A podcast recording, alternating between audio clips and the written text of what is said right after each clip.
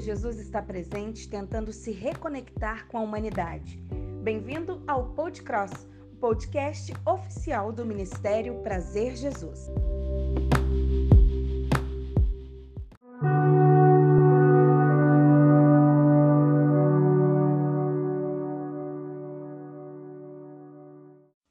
Saudações, Adeco é o período do dia em que você está ouvindo agora.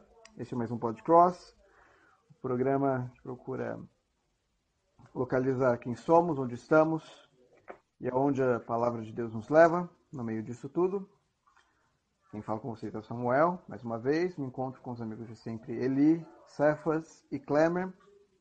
Hoje nós vamos falar um pouco do ensaio do enredo, do porquê que o dilúvio existiu e de todas as causas que ela levaram e como que Deus não é um Deus que geralmente é pintado no dilúvio de um Deus passional e mimado, não, porque não, enfim, vamos desenvolver isso através do programa.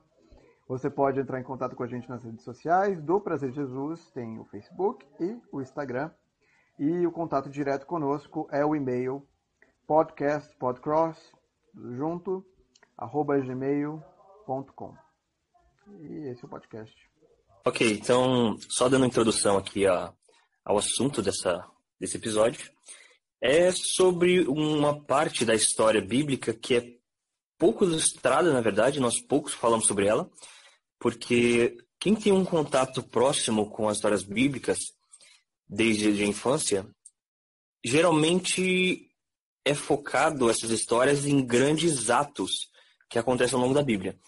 E essa parte que nós vamos falar hoje, ela é praticamente um hiato que acontece entre a história da criação e o dilúvio posterior. Só que mesmo que ela pareça dê a, a entender ou dê a impressão de ser um hiato, ela é de extrema importância porque estamos falando aí de um período de quase mil anos de, de existência da Terra, de expansão da humanidade, em que essa descendência que era extremamente longa, eram pessoas com uma, uma vivência extraordinária, onde uma pessoa podia conviver com até a sétima geração dela. Então foi um período de, de, de, de uma expansão populacional, no caso, falando de números aqui, da humanidade muito grande, e que tiveram peso e consequências diferentes sobre o que acontecia na Terra naquele período. E hoje nós vamos acompanhar aí mais um, um pouco. Eu peço já que o meu companheiro siga com a palavra, já explanando quais vão ser os dois personagens que são precursores, né, desse dessas gerações que vão seguir a partir daí. É bom a gente lembrar que aconteceu um episódio trágico, a primeira morte aconteceu, então, a descendência que antes havia sido prometida, agora ela é rompida, ficando apenas um dos descendentes. E por sua vez, um descendente que, da última vez que você viu um relato sobre ele, era um descendente maligno, onde você tinha toda uma esperança que Jesus nasceria na descendência, só que agora vem o inimigo e rompe completamente suas expectativas, te mostrando que, infelizmente, as coisas não são bem como nós esperávamos. Então, a Bíblia diz o seguinte, a partir do verso 16 do capítulo 4, vai falar o seguinte para nós. Retirou-se Caim da presença do Senhor e habitou na terra de Nod, ao oriente do Éden. E coabitou Caim com sua mulher, ela concebeu e deu luz a Enoque. Caim edificou uma cidade e lhe chamou de Enoque, o nome de seu filho. A Enoque nasceu de Irade, Irade gerou Meujael, Meujael a Metusalém, e Metusalém a Lameque. Lameque tomou para si duas esposas, o nome de uma era Ada e a outra era Zila. Ada deu luz a Jabal. Este foi o pai dos que habitaram em tendas e possuem gado. O nome do seu irmão era Jubal. E este foi o pai de todos que tocam harpa e flauta. Nós vemos aqui que a descendência vai começando a ser apresentada. E assim como o Kramer disse, é um período que muitas vezes a gente pula até, é um período que muitos consideram irrelevante, até faço um adendo que várias pessoas que costumam estudar a Bíblia, fazer uma leitura rápida de um versículo por dia, um capítulo por dia, nas novas versões que tem desses estudos, esses capítulos, esses versos já foram retirados, mostrando que eles têm pouca ou nenhuma importância para algumas pessoas. Coisa que você vai entender hoje que não é bem assim. Porque você vê que basicamente é um período de mil anos que muita coisa acontece. Os povos aumentam. Nós passamos de um simples casal com dois filhos para uma enorme população que vai dar origem a muitas coisas, a muitos problemas também, que depois dessa população Deus vai orar para ela e vai tomar uma decisão um pouco triste, que a Bíblia vai até denotar como Deus se arrepender disso, de ter criado os seres humanos. Mas meu ponto principal aqui seria a questão que acontece com no verso 25 que fala o seguinte: Tornou Adão a cobitar com sua mulher e ela deu a um filho a quem pôs o nome de Sete, porque disse ela: Deus me concebeu outro descendente em lugar de Abel, que, que Caim matou. A Sete nasceu-lhe também um filho, ao qual pôs o nome de Enos. Daí começou a invocar o nome do Senhor. O interessante é que a Bíblia enfatiza que, a partir de Enos, começou-se a invocar o nome do Senhor. Toda vez que você encontra na Bíblia começou a invocar o nome do Senhor, se invocou o nome do Senhor, isso se refere à construção de altares. Então, só para você ter uma ideia, o que acontece? É feito um sacrifício assim que o homem peca, Adão e Eva, é feito um altar nesse momento, só que a partir daqui não há mais relatos sobre altares, não havia mais altar de sacrifício ao Senhor. Então a Bíblia vai falar que durante todo esse período de nascimento de criança e mortes também, não se tinha mais altares a Deus. Então é construir um altar logo no começo e já é ser esquecido. A partir de quando Enos nasce, volta essa adoração ao Senhor através de um altar físico. E fica já uma, uma inquietação, né? Será que a sua quarentena, será que essa pandemia, antes de começar a pandemia, você fez um altar ao Senhor, depois que começou essa pandemia, você não fez mais altares a Ele, mostrando que, infelizmente, o Deus, o seu Deus, o nosso Deus, ele é um Deus poderoso, bacana. Só que foi só chegar essa pandemia que você desanimou? Interessante a gente perceber que assim, esses mil anos que são abarcados no capítulo 4, no final do capítulo 4 e no capítulo 5, você percebe que o capítulo 4 não acaba na morte de Abel. O capítulo 4 continua e, com, coincidentemente, também acaba com o nascimento de dois filhos, com Enos e com Sete, que passaram a invocar o nome do Senhor. A genealogia de Caim, que é apresentada da metade do capítulo 4 até o final, até o verso 24, até o verso 24, ela é toda quebrada. É Caim, com os feitos de Caim, alguns filhos de Caim, Lameque. Aí os feitos dos filhos de Lameque, a violência completa representada por Lameque e o que ele fez. E aí então começa a genealogia antes do capítulo 5 começar, mostrando que o nome de Deus é invocado. Então, você percebe que na própria literatura que o, que o texto se dá, tem uma genealogia toda quebrada, toda destruída pela violência, pela independência de Deus na sua vivência. E porque eles existem. Porque Caim existe, ele constrói uma cidade. Porque Jubal existe, ele inventa cultura, ele cria música, ele cuida dos que tocam flauta e dos que tocam harpa. Porque Jabal, Jubal, deixa eu ver quem são. Jabal é da pecuária e cuida da, dos, dos feitios de fazenda, dos feitores de fazenda. E Jubal é o que cuida da cultura. Não que sejam ministros, tá, gente? num, num, país sem ministro, eles não são ministros, tá bom? Eles são só os inventores disso. Aí, no final do capítulo, apresenta a, começa a apresentar a genealogia de Adão. E porque Adão voltou a cooptar com sua mulher, o nome do Senhor começa a ser invocado novamente por Enos e por Sete. Logo, você percebe que o modus operandi da primeira genealogia é a independência de Deus. Eles existem e existem na independência de continuar inventando coisas e viver uma sociedade que as regras do Éden não se aplicam mais. As regras do Éden só voltam a ser aplicadas e porque e porque eles louvam a Deus, eles existem, porque eles invocam o nome de Deus, eles continuam e você vê que só tem uma única quebra, uma quebra positiva no texto, que é quando Enoque aparece na genealogia de Adão, porque demonstra que é uma genealogia ordeira, organizada. Não é que é uma bonitinha e vegana e a outra é violenta e má por, por natureza. Não, os dois são compostos por pecadores. E compostos por pecadores, apenas uma genealogia é, continua responsiva à voz de Deus, enquanto a outra continua em independência, em violência, e a gente vai continuar vendo isso na decorrência do texto. Eu quero fazer um comentário abordando alguns aspectos históricos da, da genealogia. Né? Genealogia é histórica, né? mas alguns aspectos históricos da construção da própria Bíblia. Né? O capítulo 5 de Gênesis ele tem quatro fontes históricas principais. Você tem os registros em hebraico, você tem os registros do povo samaritano, você tem a Septuaginta, que é uma tradução feita por 70 sábios ali, é, judeus, e você tem o, o historiador Flávio Joséfo.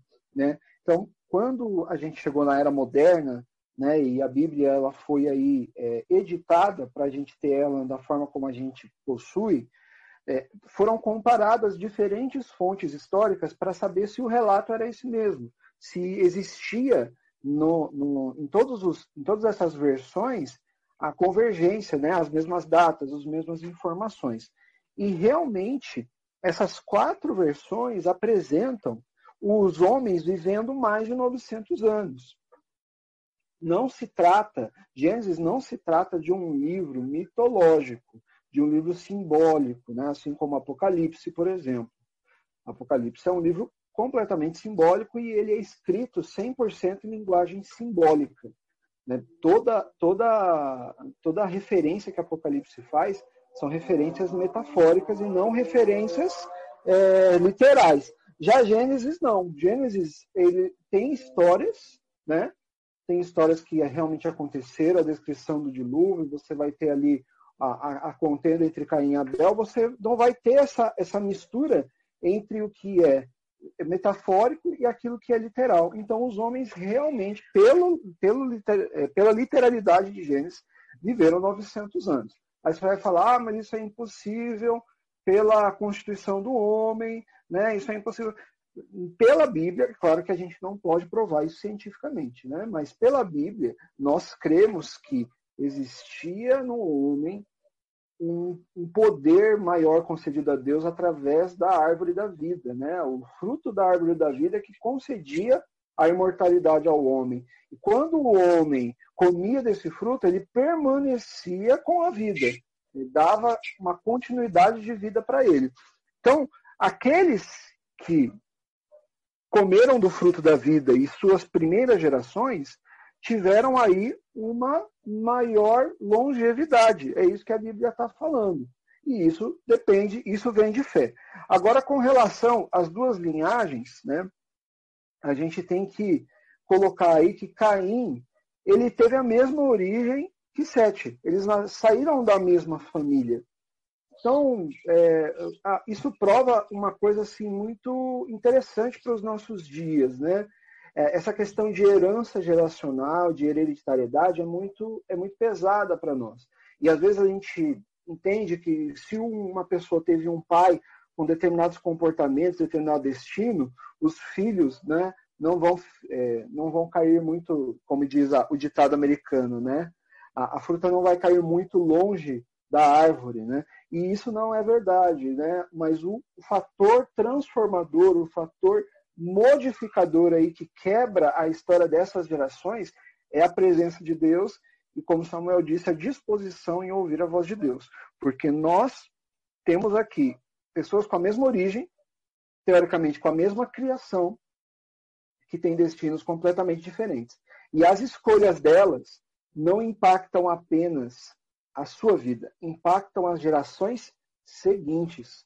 Então, mesmo que eu não repita os erros dos meus pais, os erros dos meus pais têm consequências na minha vida. Olha só que, que pesado, né?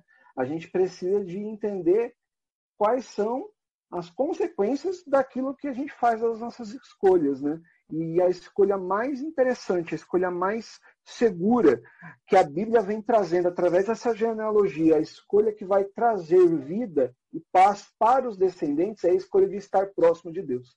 Então a genealogia, apesar dela ter essa repetição, né, eu acho que a monotonia, a falta de, de motivação em ler as genealogias, ela vem da repetição. A gente não gosta muito de repetição, a gente quer ação, né?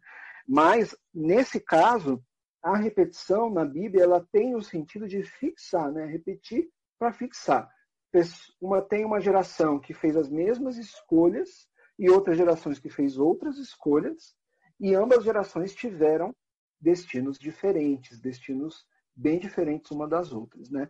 E isso, voltando lá para o início da minha fala, é, uma, é um relato historicamente aceito, historicamente concreto, porque um dos critérios para que você tenha um escrito, para que você tenha um registro histórico consistente, é que ele é o mesmo em diferentes fontes de diferentes países até. Aqui a gente está falando de Flávio Joséfo, que era grego, aqui a gente está falando da Septuaginta, que foi a, o resgate de outros, outras fontes, e a gente está falando de registros do povo samaritano, que no início tiveram a mesma origem semita do povo de Israel, mas seguiram um caminho diferente. Mas na Bíblia deles, né, no, no escrito sagrado deles, você encontra um relato 100% igual à maioria. Né? Tem alguns detalhezinhos. Se você for no detalhe, você vai ver que Matusalém aparece com uma idade diferente em um escrito e uma idade um pouquinho diferente no outro. Mas a gente, a gente sabe que pela predominância dos registros históricos, o relato ele é historicamente confiável. Apesar né, de você ter que ter fé para achar que as pessoas viveram 900 anos. Só um minutinho antes da gente continuar, eu queria dar uma apenas um detalhe, dois versículos que tem na, ainda no capítulo 4 sobre de como era a violência da genealogia que não era mais responsiva a Deus em que as regras do Éden não se aplicavam mais, em que eram independentes de Deus. Disse Lameque a suas duas esposas: Ada e Zilá, ouve-me, vós, mulheres de Lameque, escutai que passo a dizer-vos. Matei um homem porque ele me feriu, e um rapaz porque ele me pisou no pé. Sete vezes tomara, tomará a vingança de Caim de Lameque, porém, setenta vezes sete. Ele falou assim: Eu vou ser pior do que o meu pai. Eu vou ser pior do que Caim. Se Caim teve sete vezes sobre si vingança, a mim será setenta vezes sete. Então, para eles era como título de orgulho, uma, uma, uma medalha, ser independente de Deus e tratar com violência o seu semelhante. Só para repetir, refrescar sua memória, tornou Adão coabitar com sua mulher e Adão usou um filho, a quem pôs o nome de Sete. Porque disse a ela, Deus me concebeu outro descendente em lugar de Abel, que Caim matou.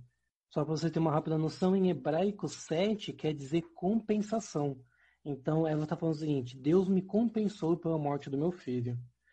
A sete nasceu também um filho, ao qual pôs o nome de Enos, daí começou a invocar o nome do Senhor.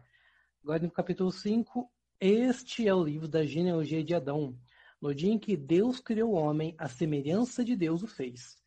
Homem e mulher os criou, os abençoou e lhes chamou pelo nome de Adão, no dia em que foram criados.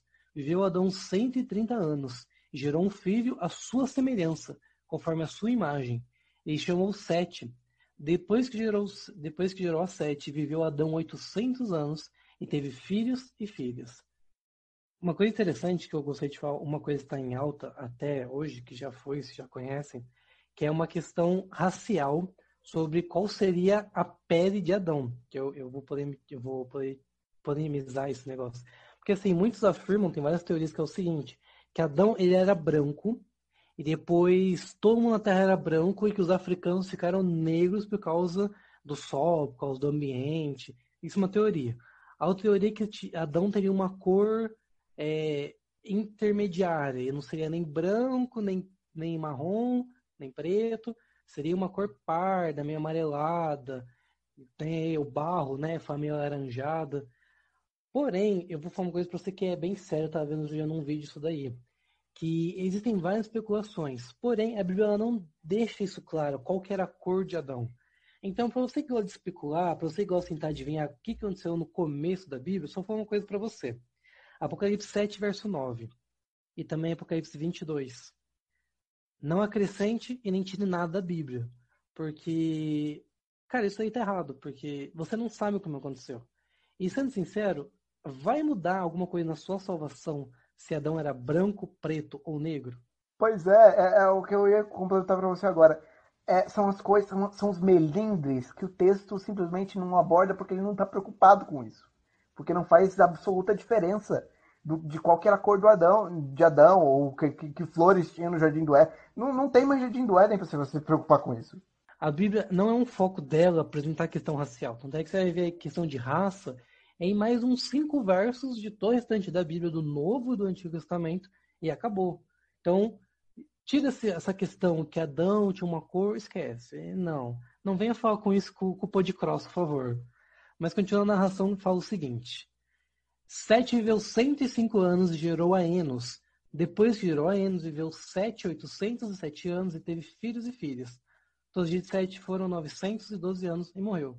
Assim como o Eli disse, a gente não consegue provar para você a idade correta, se realmente eles viveram tudo isso, eu não consigo te provar biologicamente, falando que o homem realmente tem essa capacidade.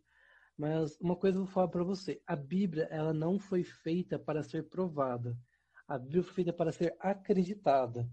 Então, quando eu leio que homens e mulheres viveram mais de 900 anos, eu não questiono, mas eu ouvo o nome de Deus eu espero que essa idade que eles viveram seja pouco ou quase nada perto da eternidade que nós teremos com Deus. Desculpa, cara, eu ouvo não. eu ouço. Eu ouço. No capítulo 5, o, o Pedro nos fez favor de ler os primeiros versículos, mas ele vai se repetir nessa mesma fórmula. Ao passo que a genealogia de Caim é toda quebrada, fragmentada para demonstrar a independência que aquela genealogia tem de Deus, Aqui vai seguir a mesma fórmula. É, tal carinha viveu tantos anos, gerou tal carinha, viveu tantos anos, teve filhos e filhas e faleceu. Aí, no caso, nessa genealogia de Adão, a gente vai ter uma quebra só, que vai ser de Enoque. Enoque viveu 65 anos, gerou a Metusalém. Metusalém andou Enoque com Deus depois que gerou a Metusalém tantos anos. Todos os dias de Enoque foram trezentos e tantos anos. Andou Enoque com Deus e já não era, porque Deus o tomou para si. Aqui no tomou para si, se você for um leitor atento, dois capítulos atrás, alguém toma alguma coisa de algum lugar e é por isso que eles estão aqui. Adão e Eva tomam do fruto e saem do jardim, porque se afastam de Deus.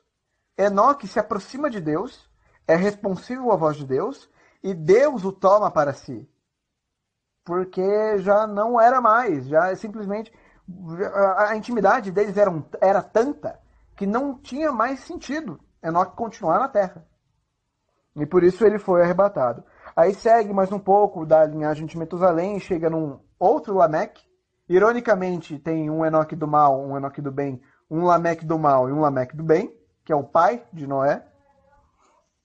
Lameque viveu 182 anos, gerou a um filho, pôs-lhe o nome de Noé, dizendo: Este nos consolará nossos trabalhos e das fadigas de nossas mãos, nesta terra que o Senhor amaldiçoou. Depois gerou, depois gerou Noé, depois gerou Noé, viveu Lameque 595 anos, teve filhos e filhas.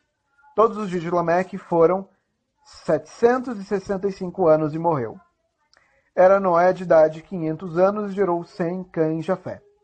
Aí vem o capítulo 6, amigo. O capítulo 6 é inacreditável, que ele é, ele é simplesmente maravilhoso. Ela é a, a, primeira carta de amor de Deus para a humanidade. É a primeira vez que Deus rasga o coração e fala o, o que está acontecendo. Como foram multiplicando os homens. Eu vou ler o capítulo 6 até o versículo eu vou ler até o versículo 13 e a gente comenta a partir daí. Como se foram multiplicando os homens na terra, eles nasceram filhas, vendo os filhos de Deus, que as filhas dos homens eram formosas, tomaram para si mulheres as que entre todas mais lhe agradaram. Então disse o Senhor: O meu espírito não, não agirá para sempre no homem, pois esse é carnal, e os seus dias serão de 120 anos. Ora, naquele tempo haviam gigantes na terra, e também depois, quando os filhos de Deus possuíram os filhos dos homens, os quais lhe deram filhos, e estes foram valentes, varões de renome da antiguidade. Viu o Senhor que a maldade do homem havia multiplicado na terra, e que era continuamente todo o desígnio do seu coração mal. Então se arrependeu o Senhor de ter feito o homem na terra, e isso lhe pesou o coração. Disse o Senhor: Farei desaparecer da face da terra o homem que criei, o homem e o animal, os répteis, as aves, os, as aves nos céus, porque me arrependo de haver feito. Porém, Noé achou graça diante do Senhor, e eis que Noé, eis a história de Noé, Noé era um homem justo e íntegro entre os seus contemporâneos, Noé andava com Deus, gerou três filhos, Sem, Cã e Jafé. Versículo 11. A terra estava corrompida à vista de Deus e cheia de violência. Viu Deus a terra que estava corrompida, porque todo ser vivente havia corrompido o seu caminho na terra. Então disse Deus a Noé: Resolvi dar cabo de toda a carne, porque a terra está cheia de violência dos homens, e eis que farei padecer juntamente com a terra. Eu queria só fazer um, um último comentário, que é o, os primeiros versículos, versículo 1 até o versículo até o versículo 4. Aqui do versículo 1 até o versículo 4 é interessantíssimo. Vou, vou, ler, vou ler de novo e aí então vou tecer meus comentários. Como foram multiplicando os homens na terra, eles nasceram filhas. Tudo certo, né? Estão cumprindo a ordem de Gênesis 2, de crescer-vos e multiplicar-vos, dominei a terra. Por enquanto, o capítulo abre com boas notícias, correto? Aí vem o, o versículo 2. Vendo os filhos de Deus, as filhas dos homens, que eram formosas, tomaram para si mulheres, as que entre todas mais lhe agradaram. Então, eles viram, eles tomaram o que era para eles algo bom. A gente viu isso é, repetido, isso está repetido tá quando capítulo 3. Isso é um, é um estrito eco, é uma segunda queda é um leitor atento percebe que no capítulo 3 acontece exatamente a mesma coisa. Em hebraico, inclusive, são os mesmos verbos. É, tov, para formosas, lakar, para tomar, e vendo ra. É, desculpa, eu não sou teologando. Né? Eu não sei hebraico direito. Mas é, geralmente eu acredito que sejam esses os verbos corretos.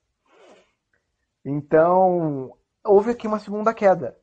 Qual que é a primeira consequência? Então disse o Senhor: O meu espírito não agirá para sempre no homem, pois esse carnal, e os seus dias serão 120 anos. Então, de mesma forma, quando o Espírito de Deus estava pairando sobre as águas, antes de que tinha vida, agora o Espírito é retirado. E para um leitor atento também vê que isso é um problema. Porque agora, sem Espírito, não tem vida. Só uma coisa que eu queria comentar sobre esse texto é que aqui é a primeira vez em que aparece algo que vai se repetir durante toda a Bíblia, que é um conflito constante entre carnal, visão, sentimento, e do outro lado racional, espiritual e, e relacionamento, né? No, no, caso a influência de Deus, que é a influência que Deus exerce, porque Deus fala, não, meu espírito não agirá no homem, pois esse canal, ou seja, ele está, o homem ele se inclina completamente ao que as suas próprias vontades, a sua própria visão é, o apresenta. Que é, mais, que é praticamente exatamente o que Jesus disse aos discípulos no jardim do Getsemane, onde ele fala: O espírito de vocês está pronto, devido à presença que vocês têm comigo. Porém, a sua carne é fraca. Vocês ainda têm é, uma inclinação muito forte aos seus suas próprias emoções e suas próprias fraquezas carnais. E o começo do, do capítulo vai descrever exatamente isso, que é onde fala da visão, onde os filhos de Deus, os filhos daquele, aqueles que eram do, de um ciclo pecador, mas estavam é, atentos à voz do Espírito ainda, eles olharam nas filhas dos homens e viram que elas eram formosas, que é outra coisa que vai se repetir muito ao longo da Bíblia, que aconteceu com Sansão, por exemplo, daqui alguns livros à frente, em que a razão ela deixa se é colocada de lado, o espírito é, deixado de lado e o sentimento, a visão e aquilo que é carnal toma lugar e daí a humanidade ela vai colher os frutos dessas dessas más escolhas.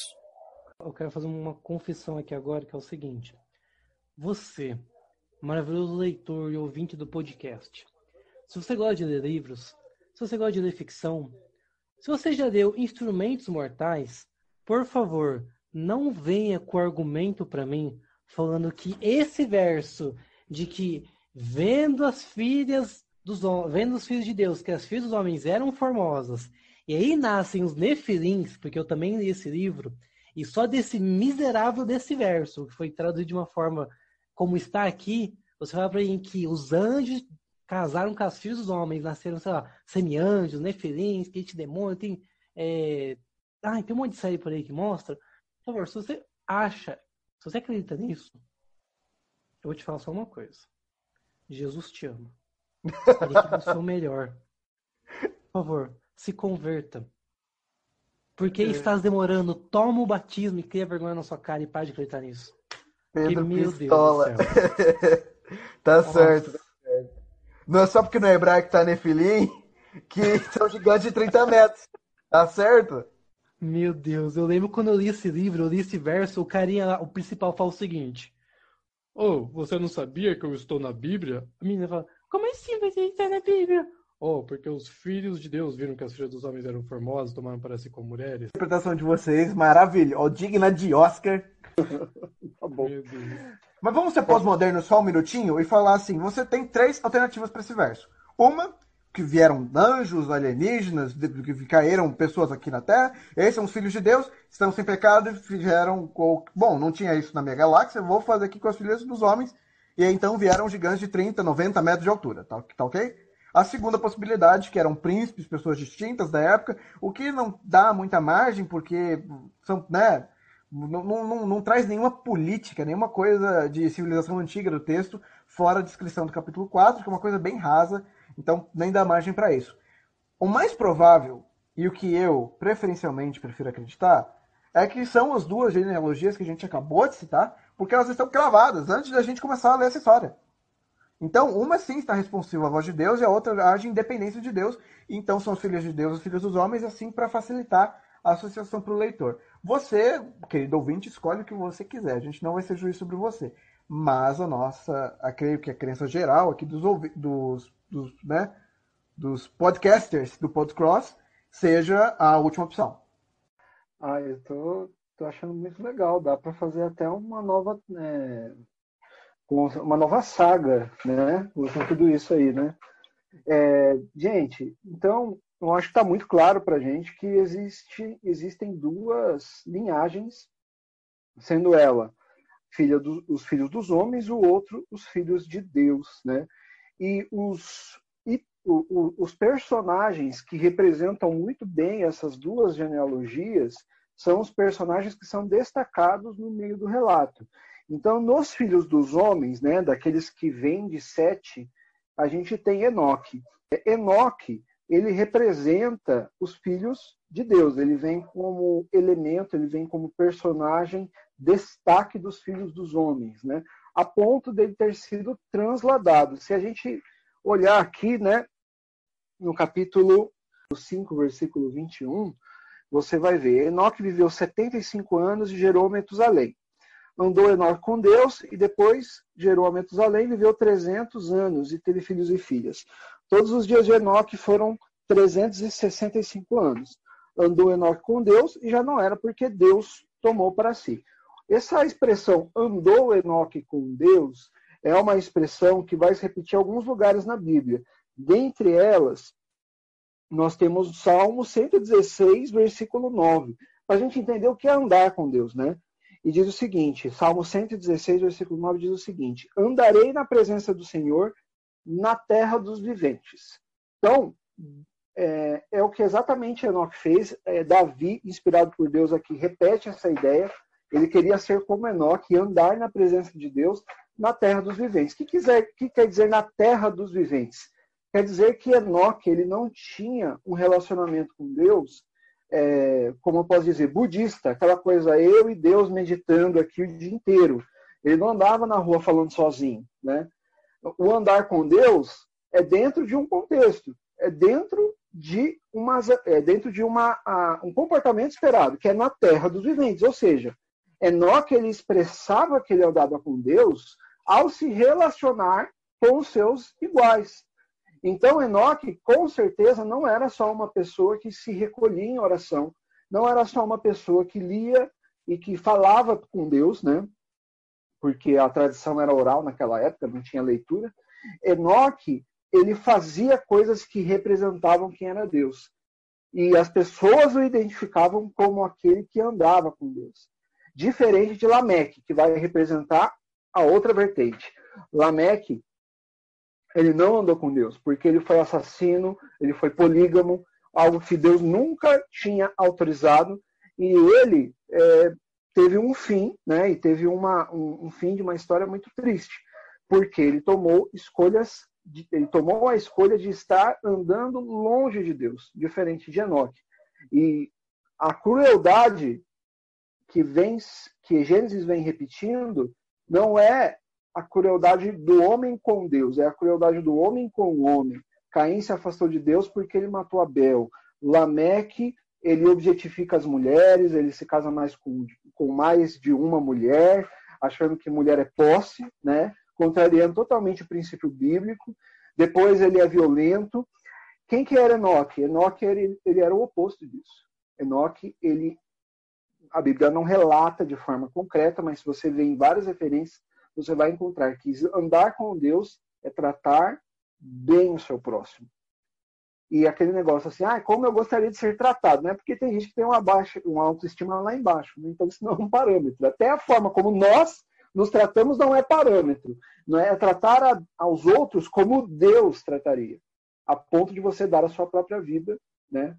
Para ver o bem do seu próximo. Então, Aí está as duas oposições: Enoque andando com Deus e fazendo o bem na terra dos viventes, e Lameque matando, objetificando as pessoas e fazendo tudo que é errado. É só uma observação, tomando o gancho do que o Eli comentou, fazer uma, uma breve reflexão sobre a poligamia que é descrita por, por sendo a prática de Lameque. Mesmo que ela tenha sido tolerada por Deus futuramente, ao longo da história, ela nunca foi plano de Deus. Tanto que todos os contextos em que ela aparece, ela aparece como sendo causa de problemas.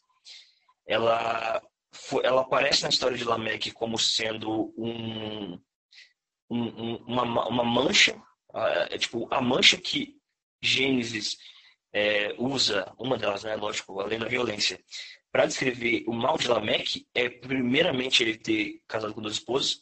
Quando se aparece novamente na história de Abraão, tem esse tem outro problema porque é, há uma divisão de nações e tem essa disputa de duas nações oriundas de Abraão por causa da poligamia. Isso quando aparece com em Jacó também é outro problema porque teve a disputa dos filhos. Então é algo que não é plano original de Deus. O plano original de Deus foi o que ele apresentou no Jardim do Éden com Adão e Eva. E qualquer coisa diferente disso, que é apresentado ao longo da história, é sempre um estopim para maldade e consequências ruins. Na continuação do capítulo 6, que a gente já reforçou bastante o que acontece, o que acontece antes, a respeito do, do versículo 3 em diante, que né, a consequência do afastamento de Deus a união das duas genealogias causa insensibilidade generalizada à voz de Deus. Então, uma nova queda, como a gente já percebeu, de ver, tomar o que você considera bom para si. E então, antes tinha espírito, antes de criar a terra, o espírito pairava sobre as águas previamente de haver vida. E na Bíblia, Deus é vida. O afastamento não é porque Deus, você pecou, Deus vai te matar. Não. O afastamento de Deus consequentemente leva à morte. Sendo assim, é, quando, a, quando teve agora uma segunda, querra, uma segunda queda, consequência, Deus retirou o espírito. E no mesmo verso, ele ainda dá um período de misericórdia, de 120 anos, para as pessoas se arrependerem. E aqui, da nosso, do conforto, espero que você, ou querido ouvinte, esteja ouvindo num certo conforto, a gente pensa, nossa, que Deus injusto. Que Deus, que Deus melindroso, que Deus apaixonado. É, legal. Agora imagina você sendo estuprado, assaltado, torturado, mantido em cativeiro. Aí alguém chega assim, fica tranquilo, é, Deus apareceu lá para Noé e vai 120 anos isso aí, ainda. Mas mais 120 anos. Vocês percebem que não é um juízo apaixonado? Não é. é Deus, Deus lamenta ter que fazer isso. E justamente a melhor palavra nos próximos versículos não é que ele se arrepende, é que ele lamenta e pesa o coração, porque o que ele, o que ele olha procurando na humanidade alguém para que lhe responda, que tenha um relacionamento com ele, ele só, só consegue só consegue morte, só consegue continuamente mal. Tudo que é mal no coração e na mente do homem. 24 horas por dia, 7 dias por semana. Aí no verso 4, um recorte da sociedade que era, que naquela época existiam gigantes, e que é importante. O autor Moisés está preocupado em dizer isso porque os valentes da antiguidade, lá futuramente, né, quando eles vão aparecer de novo na história. É exclusivamente por isso que esse verso está aqui. Viu Deus o Senhor que a maldade do homem havia se multiplicado na terra e que era continuamente mal todo o desígnio do seu coração. Não dá 24 horas, 7 dias por semana, todo ano, todo dia, todos eles é mal. É estupro continuamente, opressão continuamente, é morte continuamente, é assalto, é latrocínio, é desrespeito com o próximo. Eu não aguento. Eu não tenho estômago para ver eles fazendo isso.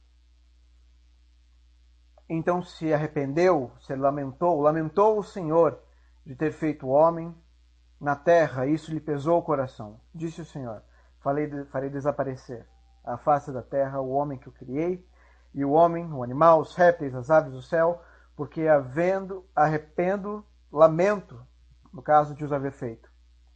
Porém, Noé, que achou graça diante do Senhor, eis a história de Noé. Noé era um homem íntegro e reto, que se desviava do mal. Essa descrição aparece também para Jó.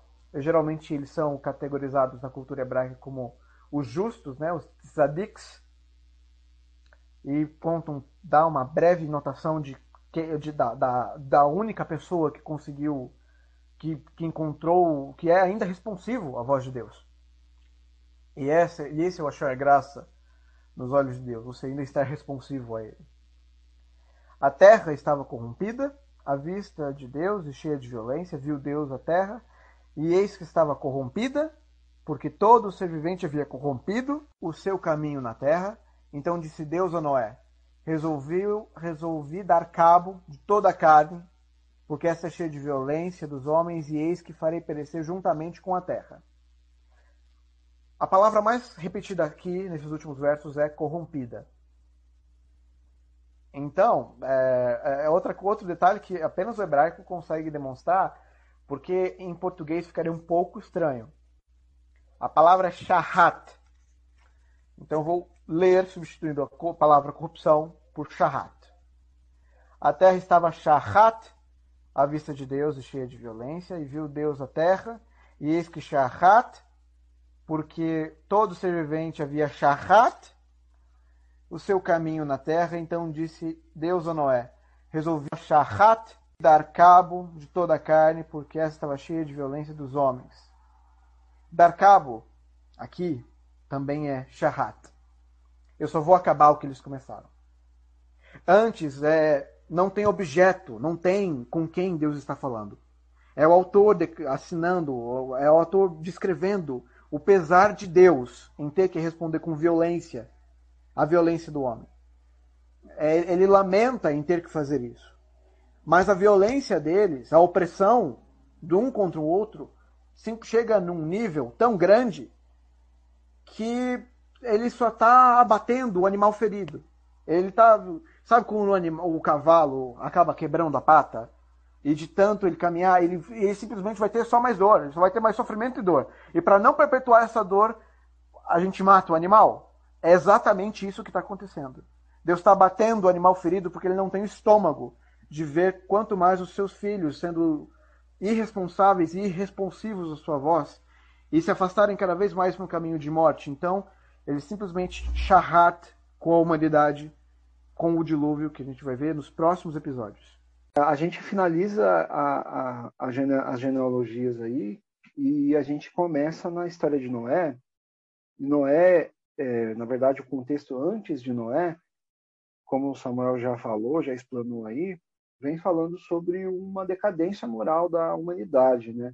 Essa decadência, assim como exemplificado em Enoque e Lameque, é uma decadência que leva o homem a destruir o homem. É uma decadência que leva o homem a ser violento de todas as formas, né? Nós hoje temos um sistema penal que evita muitas atrocidades.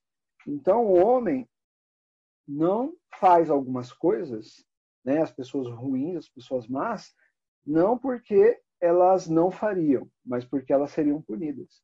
Esse é o espírito da lei, né? Colocar ordem na sociedade de pessoas que não têm moralidade, né? Se todo mundo fosse moral, se todo mundo professasse uma fé que preservasse a vida humana, a lei não seria necessária, a lei humana, né? A lei civil. A lei civil só existe por causa daquelas pessoas que não estão dispostas a serem seres morais. Naquela época, só existia Deus e o homem, não existia organização de Estado e lei da forma como nós é, conhecemos, né? O primeiro código civil, né, o primeiro código de leis é o código de Hammurabi, que é um dos escritos mais antigos. Ele data aí de anos depois, né, desse período, que é pegando aí cronologicamente. Então, é, não existia ordem civil sem moralidade. E não existia moralidade. Né? O homem simplesmente ele decidiu que ele iria fazer e dar vazão a todos os desejos da sua carne. Então, todos os desejos possíveis. Essa semana eu estava vendo uma, uma artista que ela é muito inovadora. É uma artista que ela ela, ao invés de fazer uma obra de arte, ela falou assim: quem vai ser a obra de arte sou eu. Ela fez um experimento em 1975, o nome dela é Marina Abramovic. Marina Abramovic, ela estava numa instalação artística, né? Estava numa sala e ela colocou sobre a mesa 72 itens. E lá e ela colocou um aviso. Todos os que visitarem aqui podem usar os 72 itens que estão sobre a mesa em mim. Eu assumo toda a responsabilidade sobre aquilo que vai acontecer aqui. Vocês podem fazer o que vocês quiserem comigo. Foi isso que ela fez. Né? Ela colocou 72 itens. Dentro desses itens, você tinha penas, você tinha flores, você tinha água, você tinha uma arma, você tinha facas, você tinha é, instrumentos ali que poderiam é, é, afagar ela ou instrumentos que poderiam machucar ela. E ela falou que iria ficar ali naquela instalação por um período, né? Eu acredito que eram cinco horas. Né? Cinco horas ela ficaria ali. Nos primeiros momentos, a, o relato né, da, da, da instalação artística diz que as pessoas começaram a fazer cócegas nela, pintar o corpo dela, e ela ficou ali, tipo, com um olhar estático, né? À, à medida que se passou, e, e, e, é interessante a gente colocar aqui no contexto que era um espaço público, estava sendo filmado, estavam tirando fotos e tudo mais. As pessoas começaram a despir ela, as pessoas começaram a ferir ela, e a arma que estava carregada em cima da mesa, uma das pessoas apontou para a cabeça dela e, e ela, só que ela não apertou o gatilho.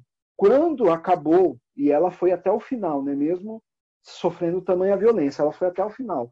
E ela, quando acabou a instalação, ela teve que ser carregada pelas pessoas porque ela estava, as imagens são muito fortes, né? Ela estava sem roupa, toda ferida, né?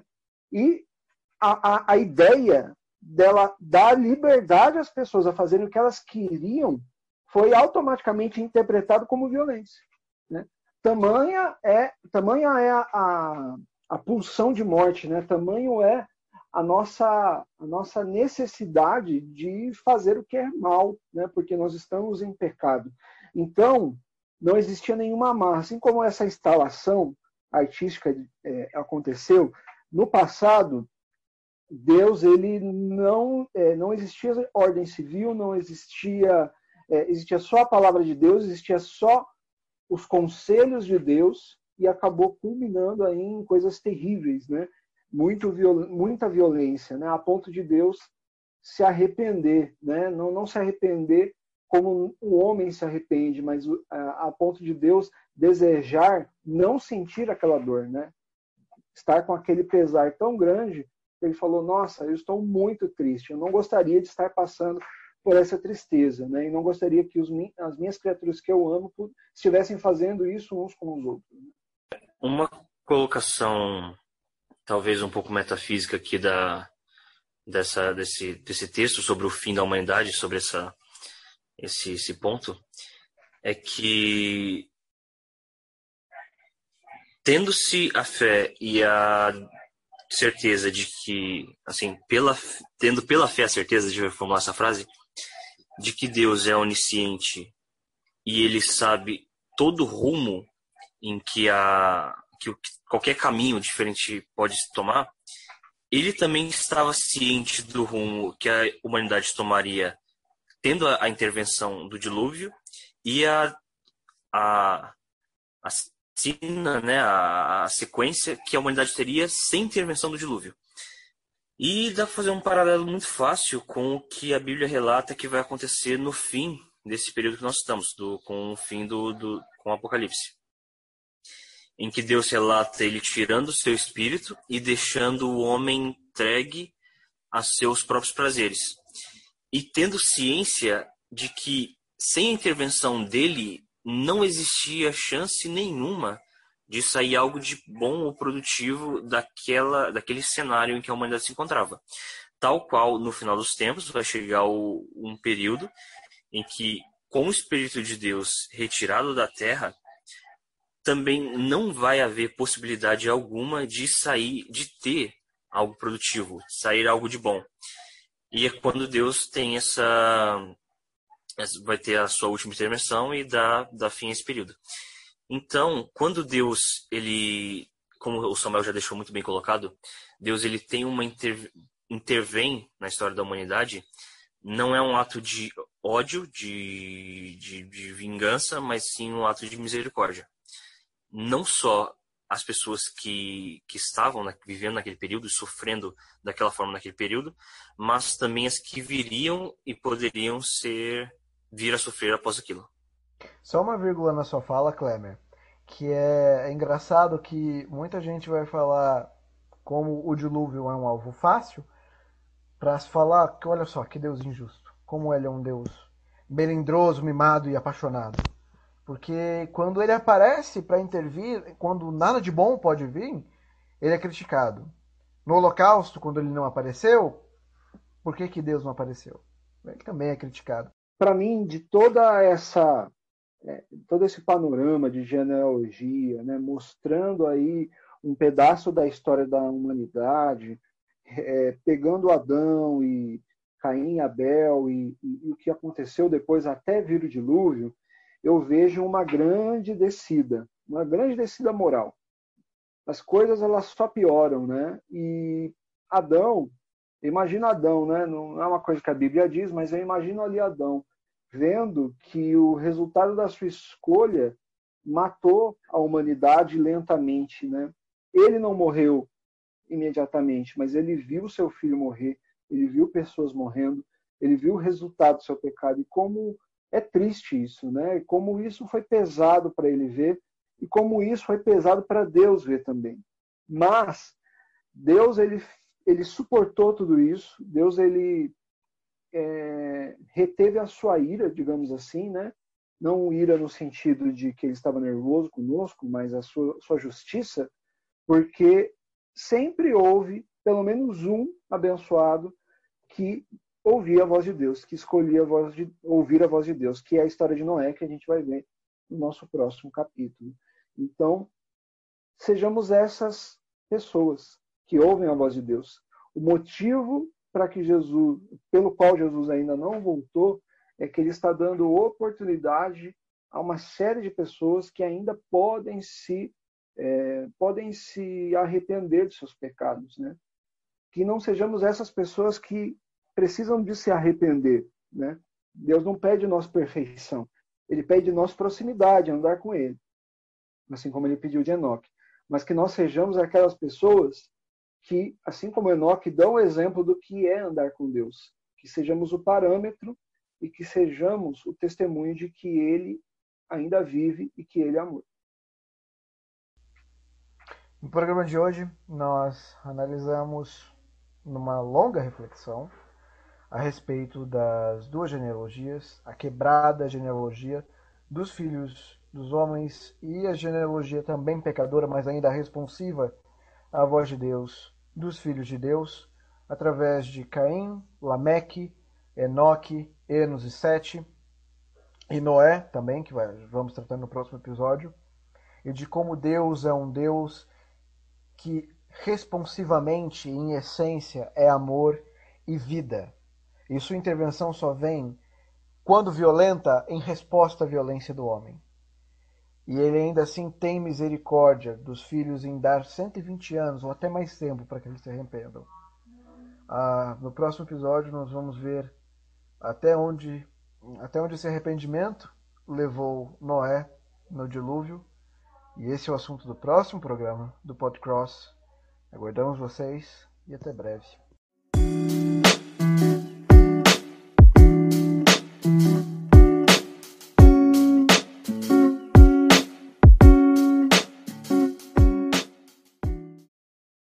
Bem, tudo bem? Eu acho que a voz feminina não pós-crédito. Ai, meu Deus. Mas eu, vou fazer, eu vou fazer a voz masculina, você faz a feminina, então. É. É. Você, você sabia que eu estou na Bíblia? Sério? Onde? Ai, bobeiras pra gravação são isso, né, cara? Thank you.